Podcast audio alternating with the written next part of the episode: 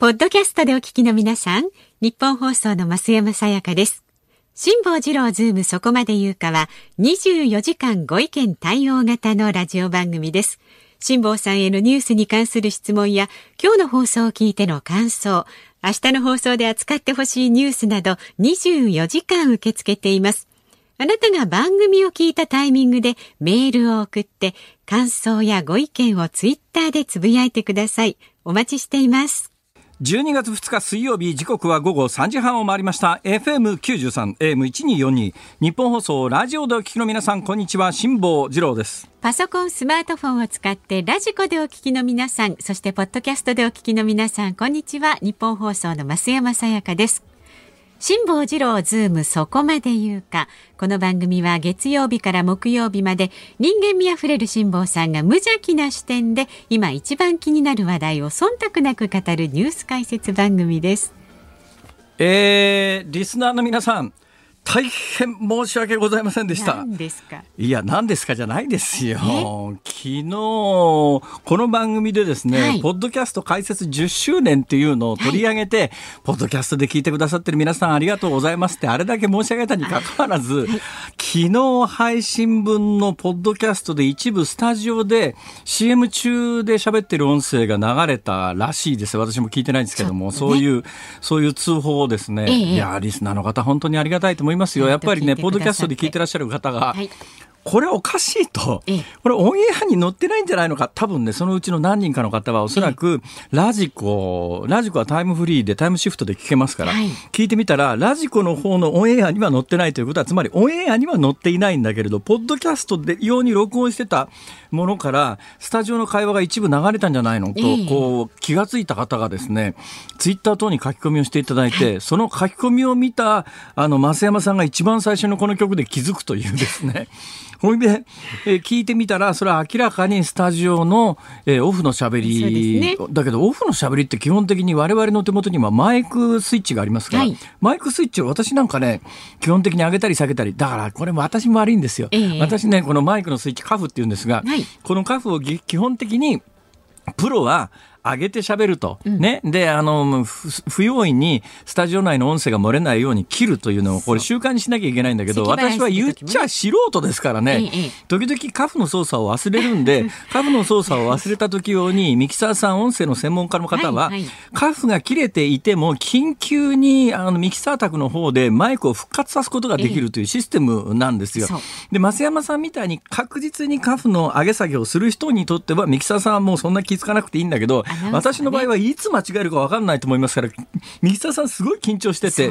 だ多分ね、私のマイクに関しては自分で手元上げ下げするよりも、あの、ミキサーさんが上げたり下げたりする方が多いんだと思いますよ。はい、で、おそらくそういう状況だと思うんですけども、えー、昨日、増山さんは自分のカフは完全に下げてる状況で、はい、私のやつだけ上がってる状況で CM だから、えー、CM 中の時ってさ、結構いろんなこと言うじゃないですか。まあ、例えば、まあ、隣に座ってるサブディレクターの、はいはい、あの、鍋谷君の下半身の話とかですね、うん、生活の話であるとか、夫婦関係であるとか、そういう、それはオンエアには載せられないだろうって話もするわけですよ。まあえー、ね、だけど、うん、そういうものは表に出ないということが前提に、ね、まあ、オフのおしゃべりをしてるんですが、昨日はごく一部とは言いながら、そのオフのおしゃべりが、えポッドキャストだけ出てしまいまして、えー、今もあの削除されてますけれども大変失礼をいたしました。あの関係者の皆さんあるいはあの聞いて不快な思いをされたか皆さん本当に申し訳ありません。あの全て悪いのは私でございますから、えー、今後この件で何かありましたら私が全責任を負ってあのもうマイクを置かせていただきます。本当に失礼いたしました。本当に失礼いたしました。えいうことでございまして。あ え？あれ、まあ、でもねそれで結構注目してもらってる番組ということですから。だけどねなんか聞いたらですよ、うん、私が聞いた情報は嘘か本当は分かりませんけれども、はいはい、そのポッドキャストでそれににこの番組スタッフが気が付くまでに、うん昨日だけで2万再生ぐらいあったって話ですげえたくさんの人聞いてんだなと思って。そっちの方にびっくりしました。でもっと驚いたのはですね、うん、関西方面の知り合いから、ええ、今朝8時ぐらいにメールが入ったんですよ、はい、それで辛坊さんあれまずいんじゃないの？消した方がいいわよみたいなことを関西の私の知り合いからメールが来て、はいはいえその時間はもうあの削除されてるはずだよなと思って、どうやって聞いたのって聞いたら、ダウンロードを昨日のうちにしといて、そうです今日、そんなことできるんですか？だから、だからあの、まだもしかしたら聞いてない方もいらっしゃるかもしれない余計なこと言うなってやつですか？いや、それだけど、しょうがねえじゃん。やっちまったものはやっちまったもんで、もう腹水本に帰らずというかですね、えー、えー、高原冷食少なくし、あ、違うわ、関係ねえそのことわざ。あれ？え、人間汗のごとし、あ、これ、これちょっと近いですね。まあ、いずれにせよも出ちゃったものはしょうがないんで、取り消しできませんから、これはもう、あの、丁寧にお詫びするしかないということで、本当に申し訳ありませんでした。みんな全部みんな、増山さんが悪いんです。私、本当に申し訳ございません。もうさっき言ってることと違うだろうと。はい、どうでもいいけど、増山さん、はい、東京天気悪いですね。今日はね、寒かったです。これいつまで天気悪いんですか？上旬並み。あ、お天気はね、明日は回復して晴れ間が見られます。で、気温もちょっと明日になると15度ぐらいまで上がるんですが、今日10度ですからね。今の時間もそこそこ低いですね。このスタジオの中にある屋上の温度計は8.5度しかないですよ。はいうん、いや、あのね、冒頭お話しした話ですけど、えー、いろんなことを考えたんです。はい、実は。私この商売40年ぐらいやってますけども、えー、その中でテレビでね、2回、あのリハがまず流れたっていうのが1回あったんです、えー、これズームイン朝時代なんです、はい、だからまあ1980年代ですね、えー、これ私は自分のやつじゃないんですよ。別の局なんですけど、えー、あのオンエア中に他の曲がやってるの見てたんですよ、ほんでキャスターと呼ばれるリポーターの方がですね、ずっと喋ってるんですが時々おい、これでいいよなとか言うわけですよ。あれ？え？あれ？なんかおかしいな。で、スタジオの徳さんも、あの、なんとかちゃん、オンエア乗ってるよって言うんだけど、多分イヤーモニターっていう耳にこう、ま、イヤイヤーフォンをつけてないと、それつけずにリハしてたら、聞こえないんですよ。で、徳さんが一生懸命スタジオから、なんとかちゃん乗ってるよオンエアって絶叫するんだけど、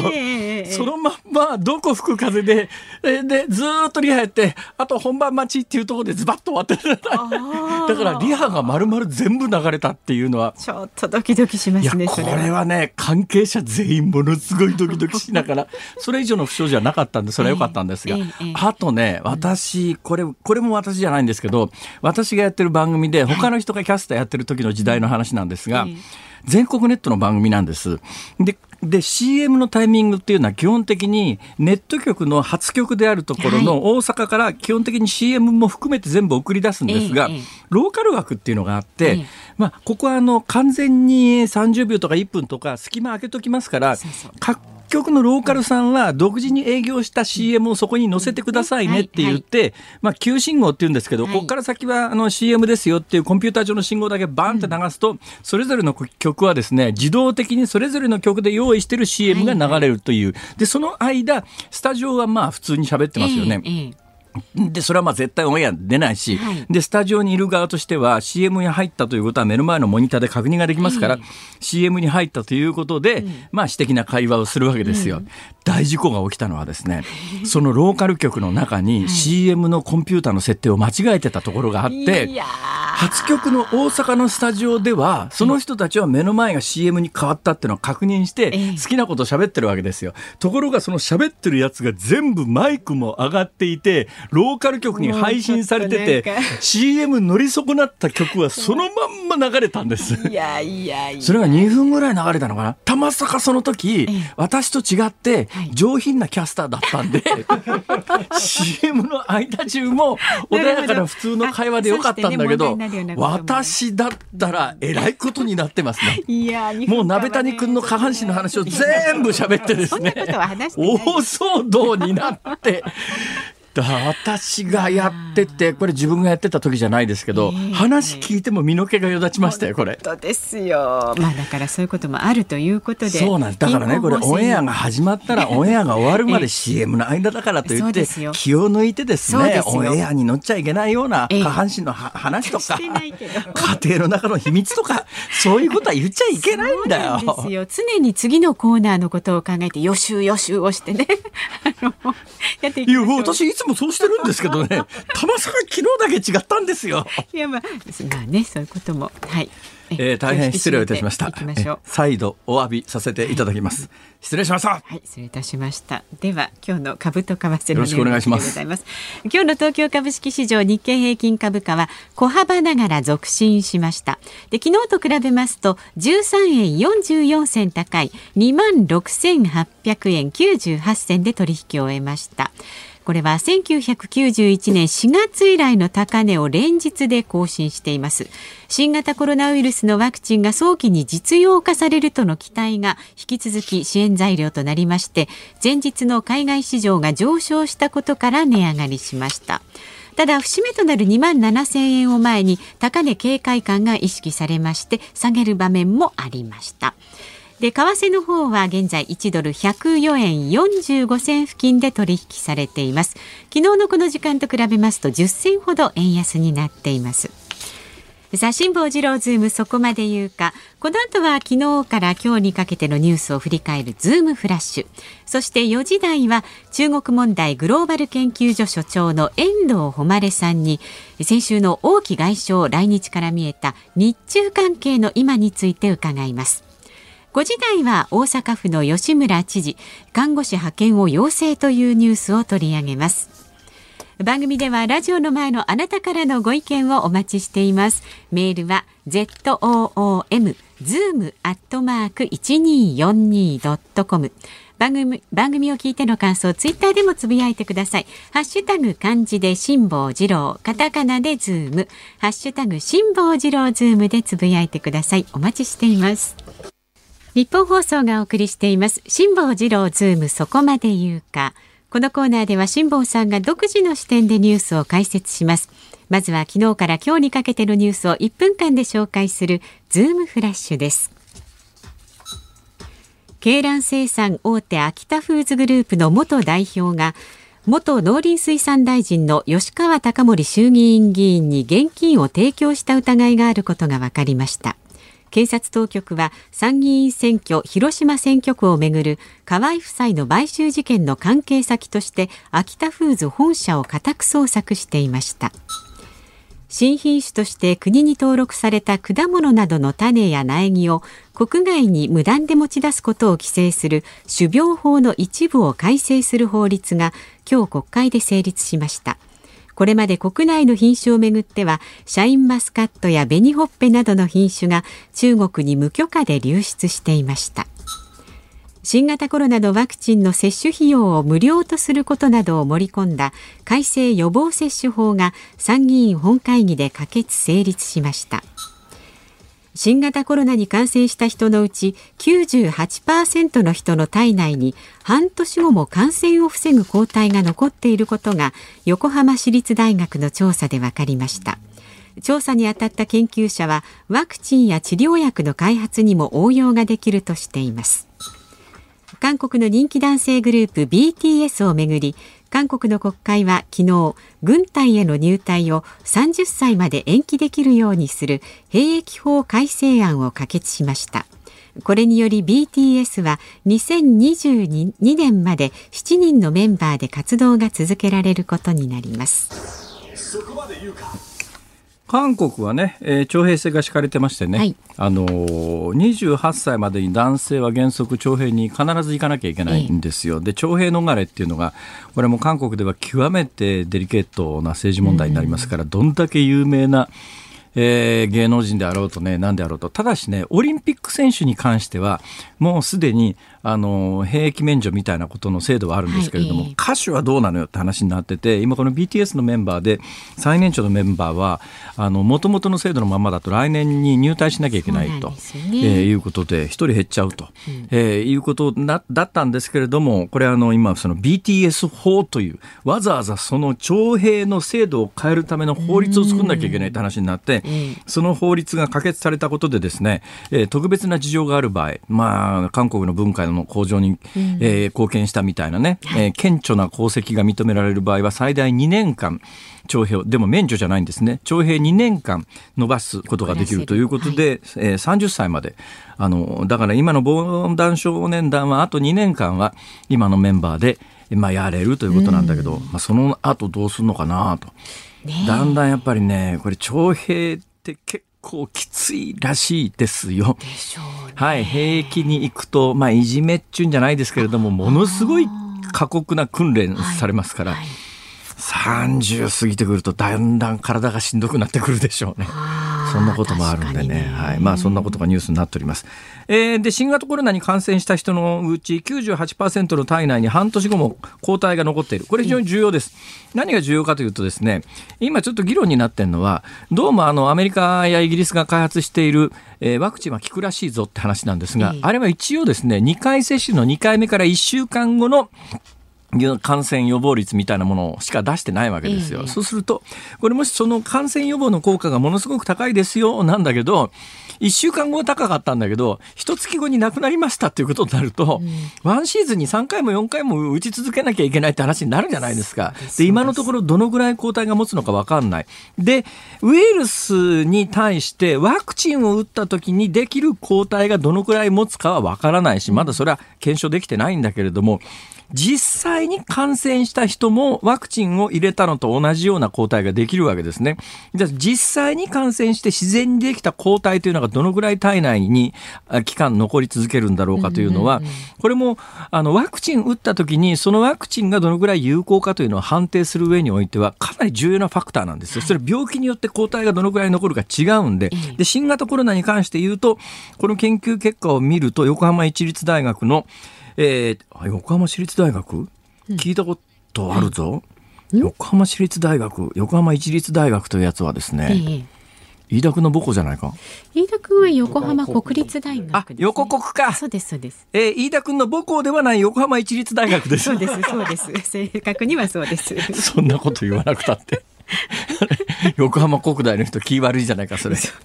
はい、両方両方立派な大学です。そうですはい、両方大変優秀な大学ですが、うん、えー、横浜一大のですね、えー、調査で。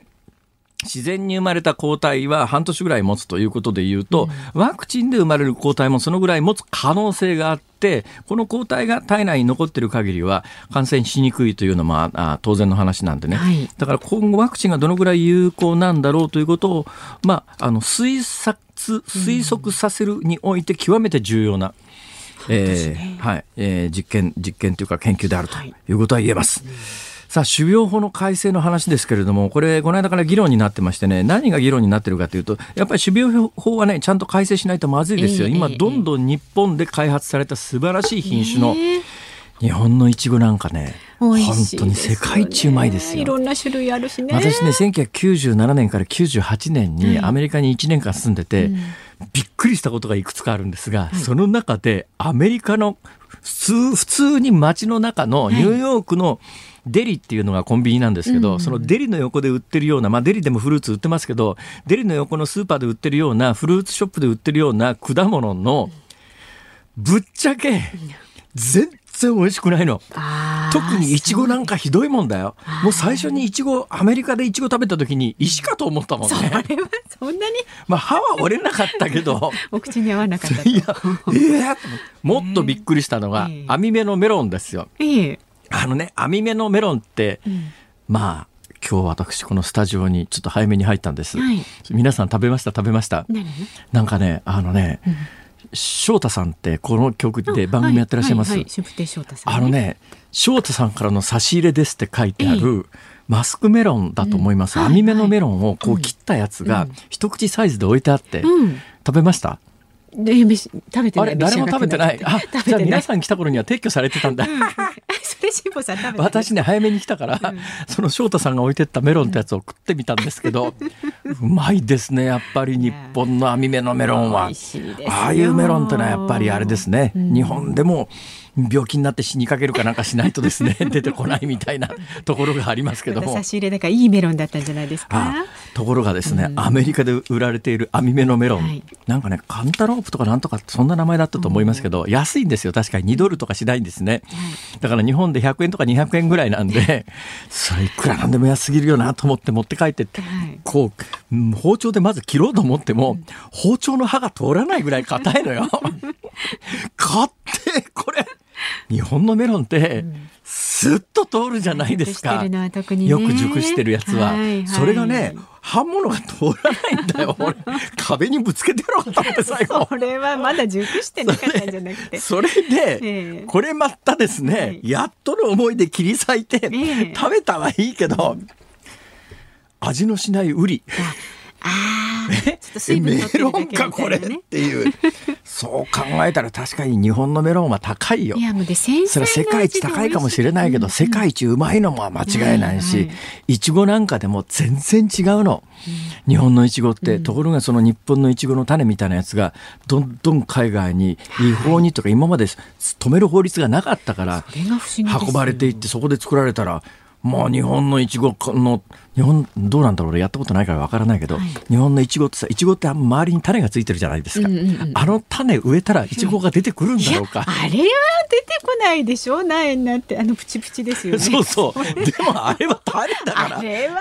え出てこないですか。い。やもし出てくるとするならば、うん、頑張って頑張って頑張って作った品種を、えー、こうどっかの国が一粒持って帰って一、うん、個だけで相当種ついてますからあれこうひっぺがして植えられた日にゃですよ。たまったもんじゃないじゃないですか。ででもそういうのダメですよってやっと新しい法律ができたんですが、はい、実はちょっとこれね、あの反対論が国内の農家からあってですね、ええ、これ国内で、例えばそうやって自分で農家が種を取って、うん、もう一遍植えます。種屋さんとしては毎年新しい種買ってほしいですよね、え。だけど農家としては種屋さんからいちいち種買うと高いじゃないですか。はい、そうすると自分のところでさっきのいちごの話じゃないですけれども、一、うん、つ二つ残っと残しておいてですね、そこからあの腐って落ちた種だけ乾燥して使って、それで生えてくるんならその方がよっぽど効率いいじゃないですか。ところがそれをするには許諾がいるようになってですねで許諾料どうなるんだとか言って国内の農家の皆さんはこの種苗法反対の声も一部にあったんですよ。で結構吸ったもんだなもんで割と大きなニュースになったのはそういうところです。ただまあこれ今回法律ができました。はいまあ私はね、日本のやっぱり農業を守るという意味では、今までがあまりにざるすぎたんで、ちょっと守った方がいいよなと思います。はい、ところでこの時期に、今もう国際線こんなことになってますから、エアライン止まってますけれども、えー、まあ一部動いてるのありますけれども、ちょっと前の話ですけれども、国際線のエアラインで、えー、客室乗務員等々をやってる人たちと話をして、えー、外国の人と話をしてて、この季節に日本に来て、うん一番海外に持ってて喜持って帰って喜ばれる果物はさあ何でしょう？果物？この時期の果物はいこれがねもうとにかくエアラインのパイロットとか、うん、あの客室乗務員の皆さんは、この時期日本に来るともう何が何でもこれを買って帰るっていう果物があるんです。何？つまりいちごでもなくメロンでもなくですね。ぶどうえ？ぶどう違います。ぶどうは多分日本よりも外国の方が品種も多いし発達してるような気がします。柿。正解です。柿なんです。柿はね、はい、外国にほとんどありません。あ、でも。で、柿の味って独特のものがあって、えー、外国の人がこんな果物食べたことないって言って、秋に買って帰ってその国でむっちゃ喜んでもらえるのが柿なんですよ。えーだから柿が普通に食べられる私たちは、実はものすごく幸せなんです。わ世界に柿はないんだと、長いこと私はそれで信じていたんですが、数年前に、あれ何の時かなソチオリンピックかなんかの時に中央アジアからロシアの南の方行ったじゃないですか。あの辺には柿があるということをは知って、それ一番びっくりしました、最近では。だから中央アジア、だからもともとね、柿って日本原産じゃないと思いますよ。多分中央アジアの方かもしれないですが、それも驚いたのが、干し柿あるありますよね、はい、中央アジアの市場でね、うん皮むいて干すっていうあの干し柿日本の干し柿と全く同じものが普通に市場で売られてるんですよ。そうです柿があっただけでびっくりなんだけど、うん、干し柿売られてるっていうのを見てああ、世界はつながってるってね、本当にそう思いました。日本のものだと思ってたサルカニ合戦とかあるし、確かにサルカニ合戦ありましたね。うん、はい。いや、まあ、てなことを言ってるうちに、あれ、時間がギリギリになってると、まずい。今日はね、東京都が高齢者などに GoTo トラベルの自粛を要請したっていうネタは、かなり熱く語れるネタなんだけどな、これ。これじゃあ、5時台に、5時えー、5時台に別のコロナの話題もありますんで、5時台にこのコロナの話をちょっとまとめてお伝えします。はい、以上、ズームフラッシュでした。12月2日水曜日時刻は午後4時を回りました。有楽町日本放送第三スタジオから辛坊治郎と。増山さやかでお送りしています。ここでもメールをご紹介、はい、ありがとうございます。千葉県千葉市にお住まいの塩にぎりさん男性の方ですね。23日に即時収監された周庭さんの判決が今日の午後出る予定らしいのですがどうなるか心配です。本当ですね。で明日3日は周庭さんの誕生日らしいので。あらまあ、ね、そうなんだ。おいくつになられるのかな、二十？三ぐらいですかね。20代ですもんね。いや、二十代前半だと思いますよ。すね、ただ、まあ、本当にどんな判決が出るか。うん、まあ、日本もね、申し訳ないけれども、何回も言ってますように。あの起訴するかしないかの権限は全部検察が握ってますから。あのどうにもなんともそううんでも全く日本と違うのは、どんな罪にしてどのぐらい長期にするかって裁判官が決めてるようで基本中国共産党の思惑はあるわけでちょっとしばらく黙らしておこうと思ったらいろんな罪名くっつけて長期に収監するということが可能ですからね。やっぱ国際社会でそれはやっぱりちょっとそれはダメだということをちゃんと声を上げていかないと。はいえー、でそういう意味では我々もしっかりお伝えしてプレッシャーかけていかなきゃいけないと思いますが、うんうんうん、明日に、えー、っと明日3日ですか、うん、明日3日周庭さんは24歳に、ね、はい、なられるそうです。うん、んなんか本当は素敵な夢とか希望とか未来のある誕生日を迎えてほしい、うん。まあ年だからっていうわけじゃないけどね、でも本当にそう思うのに悲しいなと思います。さあ、あなたからのご意見もまだまだお待ちしています。メールは zoom zoom アットマーク一二四二ドットコム。ツイッターでもつぶやいてください。ハッシュタグ漢字で辛坊治郎、カタカナでズーム、ハッシュタグ辛坊治郎ズームであなたからのご意見をお待ちしています。この後は日中関係にズームします。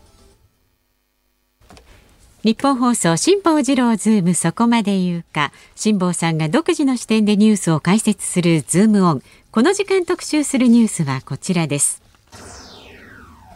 尖閣諸島をめぐる日中関係。沖縄県の尖閣諸島周辺で中国当局の活動をめぐり先週中国の王毅外相がやむを得ないなどと発言したことについて自民党の外交部会などは強く抗議するなどとした決議を取りまとめ茂木外務大臣に提出しました。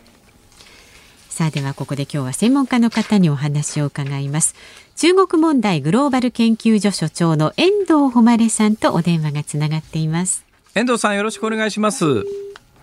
あちょっとつながりが。遠藤さん、ね、ちょっとね遠藤さんえー、ちょっと回線トラブルということでございます。生放送ですから。い。や、はい、今ね中国の王毅さんがですね、うん、やむを得ないなどと発言したとと言う言うじゃないですか、はいはい、やむを得ないどころか中国の王毅さん日本来て何言ったかっていうとですね、はい、尖閣諸島の周辺で中国当局が活動するのは当たり前だと。ね日本漁船が違法操業してるんだから日本漁船は出てけとそこまで言ったんですよ。はい。はい。はい、でこれに関してあの茂木さんが即座に反応すべきだったんだけど、うん、あの手の記者会見では、はい、記者の質問一つに対して一つ答えて一問一答形式なのでそのタイミングがなかったって言って、はいはい。はい、あ今頃になって、うん、いやそそれはあそこはそもそも、えー、領土紛争なんかないんだと、ね、だから日中間に領土問題はないんだっていう原則を言ったところで、あの場で反論しなきゃって言ってるうちに遠藤さんと電話がつながったような気がしますが、はい、遠藤さんよろしくお願いします。はい、よろしくお願いいたします。お願いします。今この間のあの大木さんが日本に来た時の発言、はい、尖閣をめぐる発言について話してたんですけども、はい、あれやっぱり日本の外務大臣としては即座にその場で反応すべきですよね。そうですね。中国がその自分の領土領海だと言っているのにですね、それに対して黙ってるということは黙認したのに等しいですから、えー、すぐにその場で反論すべきだったというふうに思います。それをしなかったというのは、どんな理由があるにせよ、えー、日本外交の敗北でしかないというふうに私は思います。なるほど、はい、えー、遠藤さん、厳しいですね、やっぱり。そうですね、その先ほどおっしゃったように、一瞬の出来事とか、一問一答とか、はい、まあ、そんなあのことをおっしゃってますけれども、えー、しかしですね、それだったら、えー、菅総理がですね、翌日、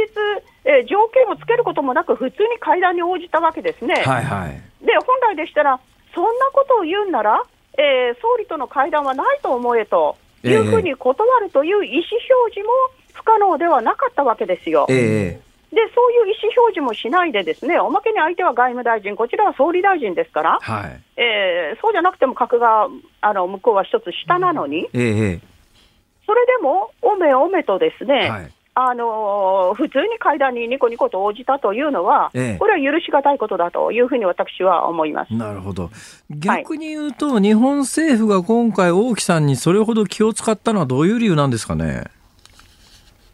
そうですね、やはり経済的に、あのー、中国がまあ強くなっていると言いますか、実を言いますと、その10月にですね、今年の10月にですね、はい、あの IMF、えー、国際通貨基金が、まあ、GDP 予測をしているわけなんですが、えー、少なくともその今年の2020年の、えー、中国の GDP 成長率はですね、はい、前年比1.9%プラスであって、まあ、主要局主要国の中では唯一のプラス成長で、他は全部マイナス成長なんですね。まあ、新型コロナがありましたからね。はい、あの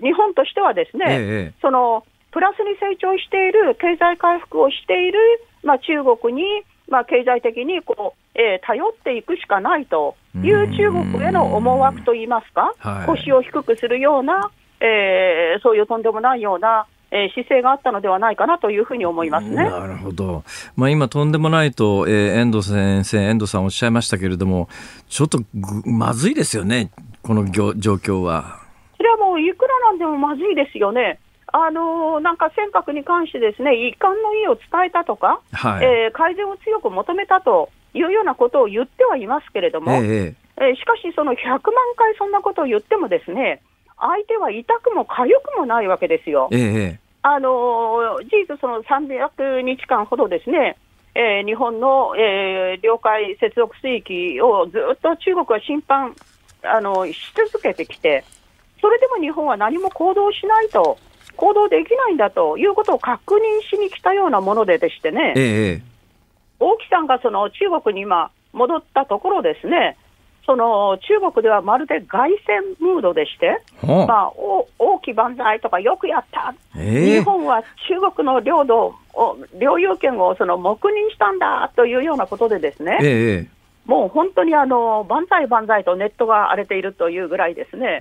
あの大変な状況で、こんなメッセージを絶対に出すべきではなかったというふうに私は強く思いますね。なるほど。まあ、じっくりあの遠藤さんに話を伺ってきますが、その前に私、手元にですね、遠藤さんのこの経歴がなんか非常に簡単にあるメモが回ってきてるんですけど、遠藤さんって1941年に中国でお生まれになってるんですか？そうです。えー、中国のどの辺で？えー、あの吉林省、東北三省がありますが、はい、北の方の吉林省の長春市、まあ、昔の私は1941年ですから、ええ、満州国の、はい、えー、新疆、新疆市というのがあったんですけれどもね、元満州国のですね。そこで生まれましたなるほど、なるほど、なるほど。で、中、日本に帰国されたのが1953年と手元に書いてあるということは、あの中国、1941年から1953年まで日本に帰国されるまで中国にいらっしゃったということは、あの中国の国民党政府と中国共産党との戦いの真っ只中に中国にいたということですか？まさにその通りですね、国民党と、えー、共産党の国境内戦っていうのがあったのですが、はい、その内戦の真っ最中、これは革命戦争というんですけれども、ええ、この革命戦争を経験いたしまして、まあ、私のいました長春市というところは、えー、食料封鎖を受けて、はい、数十万人の人が餓死をいたしました。あらまあ、そういう経験をしているので、え、あのちょっとやそっとでは、えー、言いまかされるということはない遠藤さん、よく生き延びましたね。はい、そうですね。生き延びたからには、やはりその餓死した人たちの、まあ、恨みというものを私が代わりになって、えええー、ちゃんと晴らしてあげなければならない。で、中国共産党の正体をちゃんとえー、この世にあの残しておかなければならないという強い使命感に燃えておりますなるほどね、まさに歴史の生き証人ですよね。はい、よくしかし1953年に帰れましたね、日本に。そうですね。あの時あの朝鮮戦争が終わってですね、はいはい、あの日本海がまあ平和になったということで、ええ、それであの、まあ、当時はソ連が入ってくるからというので、はい、ソ連の技術者がですね、ええ中国に入ってくるということで、ええ、まあ、日本人の技術者はもう必要ないということで返してくれたっていう状況ですねあ、まあお、お父様かどなたかが技術者技術者でとらわれててたわけですか。はい、なるほど。そうか。1953年ってデリケートな年で、1952年に日本は独立を回復し、1953年に、あの、人民解放軍が北朝鮮とともにアメリカ軍を38度線まで押し返して、朝鮮戦争が休戦協定を結んだっていう、そういう激動の時ですよね、これ。はい。まさにその通りです。はあ。すごいっすね。となるともうあの子供の時その時に中国語やってたら中国語はもうネイティブで理解できる感じですか？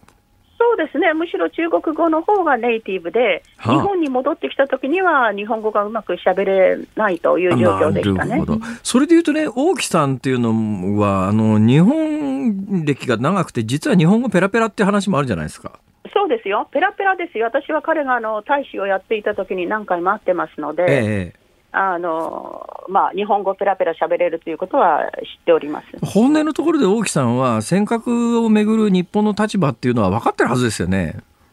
日本の立場は分かってるけれども、日本の主張が分かってるだけであって、ええ、それは間違ってると、これはあくまでも中国の領土であるというふうに、もう100%中国ではそのように、えー、信じて主張しておりますので、はい、えー、その主張を曲げるということは、どんなことがあってもないと考えていいと思いますね。具合悪いのは、ですね中国でまあここ10年、10年、20年ぐらいですかね、私は昔、そんな話あんまり聞いてなかったんですが、なんか本当にこの2、30年、中国が突然、あの尖閣に対する領有主張を強めて、でそれがなんとなく中国国民に行き渡って、中国の普通の人は、尖閣は中国のものだと、普通に信じてますよね、これ。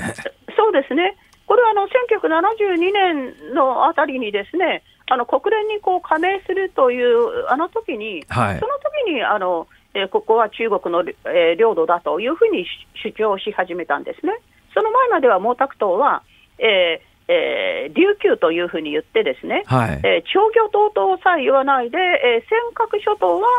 えー、琉球のものだと。なるほどいうふうに言って、アメリカに占領されないようにしろと、日本人民を頑張れみたいなことを毛沢東は言ってたんですよ。あその昔はね。まあ、毛沢東、毛沢東ですら、要するに尖閣は沖縄の一部だと、えー、認識してたということなんですが、ただそれ、あの、怖いのは、毛沢東はもしかすると、えー、尖閣はあの琉球、沖縄の一部で、沖縄は中国の一部だって下手すりゃ言いかねないですよね。まあ、それはそうですけど、毛沢東自身がそういうような、えー、ことを言う、言った経験もないし、言ったあのことも事実もないし、えー、また彼はそんなことを言うつもりはなかったと思いますね。まあ、あくまでもやはり1972年に、はい、まあえー、中中華人民共和国が、えー、中華民国に代わって国連に加盟したということから、そういうふうに変わっていったのであって、今おっしゃったような野心っていうのは、これは江沢民の時からですね、あの反日教育が強くなったので、そのあたりから、えー、何が何でも中国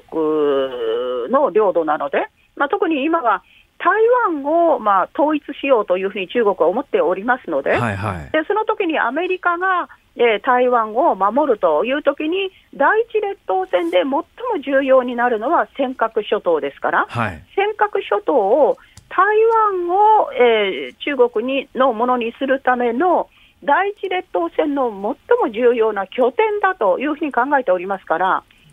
その意味で尖閣諸島に関しては、絶対に本気で取りに来るとなるほどいうふうに考えてますね第一列島線という概念なんですが、まあ、日本列島というのが一つ大きな、ええ最前線のように見える位置関係だと思うんですが、その第一列島線っていうこの概念っていうのは、どこが主張、どこが持ってる概念なんですかね？中国です。あ中国が持ってる概念なんですか？はい、これどういう第一列島線というのは中国にとって何なんですか？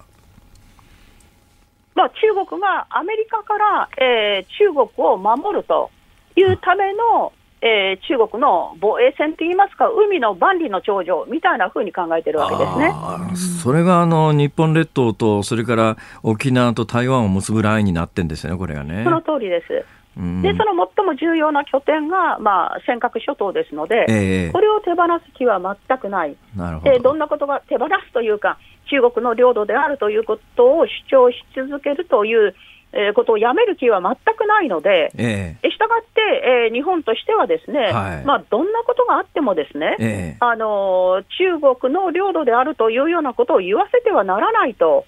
いうのが、その絶対的なあるべき日本の姿であるにもかかわらずですね、えー、えー、このようなことを、えー、このような状況になったということは、あの本当にあの絶対にあってはならないことでして、えー、まあ、あの日本としてはですね例えばその習近平をその国賓として来日させるというようなことを、はい、まあ、二階さんなんかを中心にこうすごく主張していますが、今もまだ主張してますからね、えー、ですからそういうようなことは絶対にさせないということで、日本のその姿勢っていうのを明確にすることと、それからもう一つはその、大木さんがまあ来たのはですね、もう一つにはその TPP11 っていうのがありますね。TPP のリーダーっていうのは日本ですので、えこの中国は TPP11 に入りたいというふうに思ってますから、その中国の、えー、加入を阻止することということが日本としては非常に強い、えーまあ、外交カードとしてなるほどああるんですよ。したがってそこのところではどんなことがあっても日本は頑張らなければならないというふうに思ってますね。ただまあ、今回の王毅さんと菅さんとの会談もそうですし、茂木さんとの会談もそうなんだけど、どこまで日本が、例えばね、例えば尖閣一つにしても本気で、あの、領有権の主張をしようとしているのかが見えないのは、日常的に、あの、例えば、まあ、具体的に言うと尖閣の上に日本人が住んでるわけでもなし、周囲の領海内に日本の艦船が常に入ってるかっていうと、中国の船が入ってくると、一応それより内側には入れっていう指令が出てるらしいですが、じゃあ了解だからといって、実効支配してるとは、これ、表向き言ってますけど、現実に実効支配というな、な、なと整合が取れるような、うん、政策を取ってるかというと、必ずしも日本政府はそうでもないよなっていう認識なんですけど、いいんですかね、こんな状況で？そうですね。あの、極端な場合は、あの、なんて言うんでしょう。まあ、その昔はですね、あの、日本人が実際にそこに住んでいて、そこでいろいろな仕事をしていたわけですから、はい、あのその時にはもう間違いなく実効支配をしていたと思いますけれども、えー、えーと中国と問題を起こしてからというものを逆に、えー、日本人がそこにで生活しているという、えー、実態はないわけですよね。はい、でそこにその、えー、尖閣諸島のに上陸するということも、えー、怖くて日本がなかなかできないというような状況にございますね。これ個人の名前言ってあれなんですが、えー、先般ですね、まあ、ある雑誌対談で、元の NHK の会長のもみーさんという方がおられますね。もみー会長と雑誌対談をしたんですが、彼はですね、えー、えー、尖閣諸島に、えー、米軍があの常に駐留していると。いうふうにやれば、中国は何もできないだろうというようなことを言ってましたけれども、え日本がっていうと、まあ、日本の軍隊がっていうようなことになりますので、ええ。ー、軍事的な、えー、ことに関して憲法でいろいろとございますけれども、はい、まあ、アメリカ軍がそこに駐留する分には、えー、構わないだろうというような、そういう考え方も、まあ、一つにはあるのかなというふうに思いますね。極論ですが。さあ、さっきの TPP その他の話ですけれども、まあ、TPP はまあアメリカが抜けてる状況の中で、あの、この間、あの、中国を核にする RCEP という貿易、自由貿易権がもう、はい、あの、結ばれました。これにプラスして TPP に中国が入るということになると、はい、あの、東アジア、世界の経済状況って全く変わってきませんね、これ。全く変わってきますね。あのっていうのは、やっぱり RCEP っていうのは、中国が今のところ、まあ、トップ、GDP の規模においてトップですし、ASEAN 諸国と、まあ、あとはオーストラリア、ニュージーランドと日本、韓国という、こういう感じの、え、入り方ですけれども、TPP のところっていうのは、これはその、まあ、アメリカは抜けたにせよですね、やはりこの、なんて言うんでしょうね、あのカナダなんかも入っていて、もっと大きな、えー、西側諸国の、えー、連盟のあのものですので、で、アメリカも戻ってくるかもしれませんし、まあ、中国としては、今、アメリカが抜けているので、えー、凍結されているあの情報が22項目あるんですね。下が今、あの元の TPP と比べると、アメリカが、えー、入っていた時の TPP と比べると、はいはい、えー、22項目がえ非常に厳しい条件が、え関税に関して、これを下げなさいとか、えー、もうこ、これだけ自由にしなさいとかって、自由化ど、みたいなものに関して、はい、22項目も凍結されてますので、えー、非常にこうハードルが低くなって、はい、まあ、中国にとっては今ならば入りやすい。まもなくそのバイデン政権が出来上がって、えー、アメリカも、えー、TPP に戻ってくると。えー、11に戻ってきて TTT12 になってですね、はい、12カ国で、えー、TPP が出来上がると、これはもう、その凍結された条件も回答されてしまいますし、一部分は回答されてしまいますし、それから、えー、メンバー国の中にアメリカがいますので、はい、アメリカと交渉しなければならないというふうになりますので、えーえー、これは絶対に中国は入れなくなる、永久に入れなくなると思います、私はですね。したがって中国としては、アメリカが戻ってくる前に、なんとしても TPP11 に入りたいと。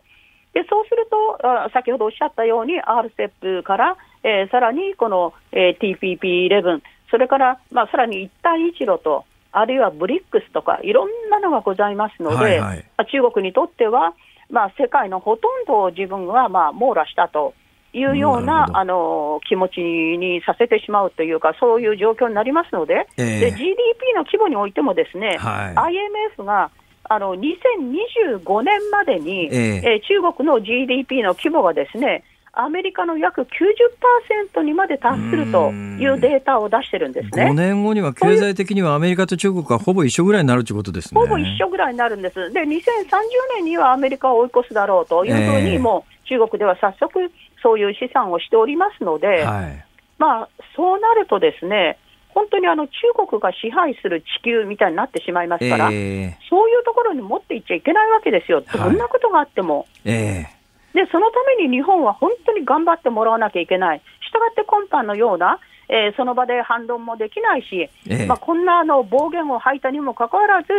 菅総理大臣がまあ、条件をつけることもなく会談に応じたというようなこんな状況がありますと、中国を、えー、嫌が上にもつけ上がらせてしまって、ですね。あの中国があの、まあ、やがてアメリカを抜いて地球全体をこう支配するような状況になりますので、あのどんなことがあってもそれを阻止していかなければならない。でまずできることは、例えば中国とのサプライチェーンを減らしていくと、えー、ディカップリングをしていくと、はい、例えばそういうようなえー、方向で、えー、日本が動いていけばいいんですけれどもね。なるほど。あのなんといってもそのコロナの張本人である中国がですね、はい、まあ、コロナ禍を、まあ、いち早くこう脱却して、ですね、えー、ほとんど一人勝ちみたいな形になっているので、えー、その V 字回復をしている中国の経済の発展に乗っかろうと、はい、多くの国々が、まあ、ASEAN 諸国などがしているのに、日本もそれに乗っかろうという気持ちで、卑屈な気持ちでいるということは、これはあの本当にやがて不幸をもたらすことになると思いますので、えー、今日なかなか時間がなくなってきて、私、まだまだですね台湾、あるいはバイデン政権でどうなるっていうような話を聞きたいんで、もう一遍、先生、お願いします。はい、いい先生、先生、最後の質問で全然関係ないんですけども、先生のようなお立場だと、今回のあの香港国家安全法なんかに引っかかって、下手すると中国入ったら拘束されるって可能性はありますか？そうですね、なくはないです。はあ。はい、なくはない程度だったら大丈夫ですね。いや、なくはないというぐらいの程度ですよ。あの、行ったらすぐということはありませんね。それに触れる何かをやってれば。なるほど、なるほど。ええ、捕まりますけれども。ちょっと今度台湾の話聞かせてください。よろしくお願いします。ありがとうございました。お忙しいところありがとうございました。中国問題グローバル研究所所長の遠藤誉さんでした。12月2日水曜日時刻は午後5時を回りました。辛坊治郎です。ニッポン放送の増山さやかです。辛坊治郎ズームそこまで言うか。この時間は辛坊さんのエンディングソングリクエストを伺います。今週は男性デュオということで男性2人グループ、はい、まあ狩人ゆずときまして。うん。なんだろうな。やっぱぴんから兄弟かなと思ったんですけど、うん、あの洋楽で洋楽でデュオといえば、はいこれも世代が出ちゃうんですよね。サイモンガーファンクル。やっぱり。はい。はい、ただ、サイモンとガーファンクルは、あの、卒業っていう有名な映画がありまして、はい、それのサウンドトラックの曲が、まあ、軒並み大ヒット曲、はい、全部有名なんですよ。ミセス・ロビンソンだとか、うん、ね、えー、もろもろあるんですが、多分ね、その卒業とは関係のない大ヒットだと思うんですけど、もともとこれね、サイモンとガーファンクルの曲じゃなくて、あの民謡みたいなやつをサイモンとガーファンクルが歌って全世界的にヒットした、はい、といえばコンドルは飛んでいく。え、コンドルは飛んでいく。え、あれ、なんだと思いました？あれ、違うこと考えたんですか？考えちゃった。いいですよ、じゃあ、そっちで。いやいや、コンドルは飛んでいくで。は、わかりました。何を想像したのか、それ知りたいわ、私。まあ、とりあえず、あの、サイモンとガーファンクルで、コンドルは飛んでいくありますね。大丈夫ですよね。ありますはい、じゃあ、お願いします。お願いします。さあ、番組では、ラジオの前のあなたからのご意見、24時間お待ちしております。明日の放送で扱ってほしいニュースや話題なんかも送ってください。明日木曜日ですからね、飯田さん登場しますし。ツイッターもチェックしています。メールは z o o m zoom アットマーク一二四二ドットコム。ツイッターはハッシュタグ漢字で辛坊治郎、カタカナでズーム、ハッシュタグ辛坊治郎ズームでご意見お待ちしています。辛坊さんが独自の視点でニュースを解説するズームオン。今日最後に特集するニュースはこちらです。大阪府の吉村知事看護師不足で派遣要請。大阪府の吉村知事は新型コロナに感染した重症患者を受け入れ大阪コロナ重症センターに関して看護師が不足しているため全国の知事会などに対して看護師40人の派遣を要請しました。まあ、今あの、この新型コロナというのは感染症の法律のえー、2類相当っていう扱いをしているもんですから、あの、一人感染者が出ると、その周り濃厚接触者を洗い出して追跡したりとかっていう作業が必要になりますし、基本、厳重に隔離しなきゃいけないので、はい、それは医療現場の負担は大変なことになってます。でね、ちょっとやっぱ問題だなと思うのは、今回大阪府は今のね、看護師の派遣の要請とほぼ同じ時期にですね、今月1日から、あの若い人のがん専門病棟っていうのが大阪にあるわけですよ。この若い人っていうのはやっぱり特別にこれ15歳から30代半ばを対象にして、えー、えー、いろいろ心のケアも含めていろいろやりながら、あのがんと戦っていけるような環境を整えるために若者専用のがん病棟っていうのがあるんですが、ここが手が回らなくなって、えー、一時閉鎖と。いうことが決まりました。だけど、でもね、一時閉鎖なんだけども、その病院、病棟に入院してらっしゃる若い方が治療を受けら受けられなくなるわけじゃなくて、まあ、従来の普通の一般病棟に移るだけなので、はい、別にあの若い人がこの病棟から専門、専用病棟から追い出されたからといって、治療が受けられなくなるということではないんだけれども、えー、物事の優先順位の付け方として、えーこれでいいのかと。でさっきのニュースにもありましたけれども全く無症状の人があの施設抜け出してそれで逮捕されてニュースになるみたいな話があるじゃないですか。だけどこれあの全く無症状でえー、で無症状の人がどの程度感染を広げるかに関してはこれ諸説あってよく分かんないところもあるんですけれども、自分ピンピンしててだけど検査で陽性が出ましたとこの間の体操の内村選手が1回目の検査で陽性になって次の次か次の日に3回やったら陰性になったって話がありますよね。はいちょっと全く症状がない人、10日も2週間も、あの、どっかに出たら、出たら犯罪みたいなことにしとくことに合理性が果たしてあるんだろうかという、あの、でね、これはもうあの恐ろしい話で誰も口にしないし口にしちゃいけない雰囲気があるんですけども、はい、キャパってどうしたって上限があるわけですよ。そのキャパの上限に達しないようにいろんなことで対策しましょうねというのは正しい。だからみんなで感染対策をし、予防の対策をしましょうね、なんだけど、だけど、そのあらかじめ決められているキャパを絶対にオーバーしないかというと、あの、日本国民全員分の重症病棟を用意するわけにいかないわけだから、うん、どうしたって上限っていうのがあるわけで、うん、じゃあ毎日それを超えた時に、どう優先順位をつけるべきかという議論はしておかなきゃいけないし、考えなきゃいけない。同時にやっぱり、施設を充実しなきゃいけないし、感染予防もしなきゃいけないって当たり前の話なんだけど、その上で、だけどそれでもキャパを上限に広げて、そのキャパを超えたときにどうするのかっていう、だけどね、今この議論をすること自体が、ダメって話になってその議論について若干言及をしただけで、よくわかんない人たちから大阪府知事が総攻撃を受けるみたいなことが直近であったんですけども、ちょっとやっぱ異常だなこの国はっていうかその異常なことを言っちゃってる人が堂々と大手を振ってあの SNS 等でね主張してるのを見るとなんかまずいんじゃないかこの国はと。私は正直思いますね。で、まあ、GoTo の見直しに関して言うと、今回、はい、もうあの、とにかくね、東京首都圏、首都圏を除外するかどうかに関して言うと、東京都知事と政府が、まあ、言えば簡単には押し付け合いですよ。どっちも言いたくないわけですよ。これ業者に恨まれますからね。決断した方が、ね、で、GoTo のおかげでなんとか生き延びている、はい、えー、宿泊関係、料理関係、えー、商店街もあるわけで、これ、じゃあ GoTo 東京除外しますって言った瞬間に、誰が決めたんだって決めた人は恨まれますよね、だから東京都知事も自分は決めたくないし政府もそれは言い出したくない。妥協点でまあ、これ、小池さんが政府に言ったらしいですけどね、えー、とにかく、あの、65歳以上の高齢者ら、らっていうのは持病のある人たちですね。でね、やっぱりね、65歳より上と下で全く違うんですよ。うん、60歳の上と下でも相当違います。はい、あの若年層っていう言い方しますよね。まずまあ20歳以下で死んだ人は日本では一人もいませんよ。はい、30歳以下でもほとんどいませんよ。40歳以下でも実はほとんどない。どこぐらいまでほとんどないって言えるかというと、大体この新型コロナで日本に関して言うと60歳ぐらいまではほとんど死なないんですよ。うん、でやっぱり60超えてぐらいから劇的に死亡率が高くなっていってやっぱ80代超えると相当危ない。相当危ないって言ってもまああの10%台ですけどね。20%は超えてこないですけれども、まあかかると10%から20%の人は命に関わるという現実があるわけで、はいうん、そういったことをトータルで判断したときに、まあ、今回大阪の若者向けがん病棟の一時閉鎖はその若者たちにの命に直結しないので大丈夫だな話なんだけれどだけど同じようにどうしても必要なものと何を優先するかっていうところの議論は私はその議論自体を封じるっていう風潮は本当おかしいと思うんですけどね。ねどうでしょうか？以上ズームオンでした。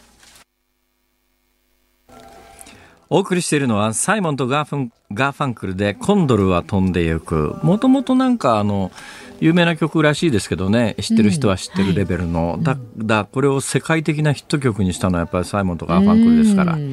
今も誰でも知ってる曲でね。時々ね新型コロナが流行る前に、はい。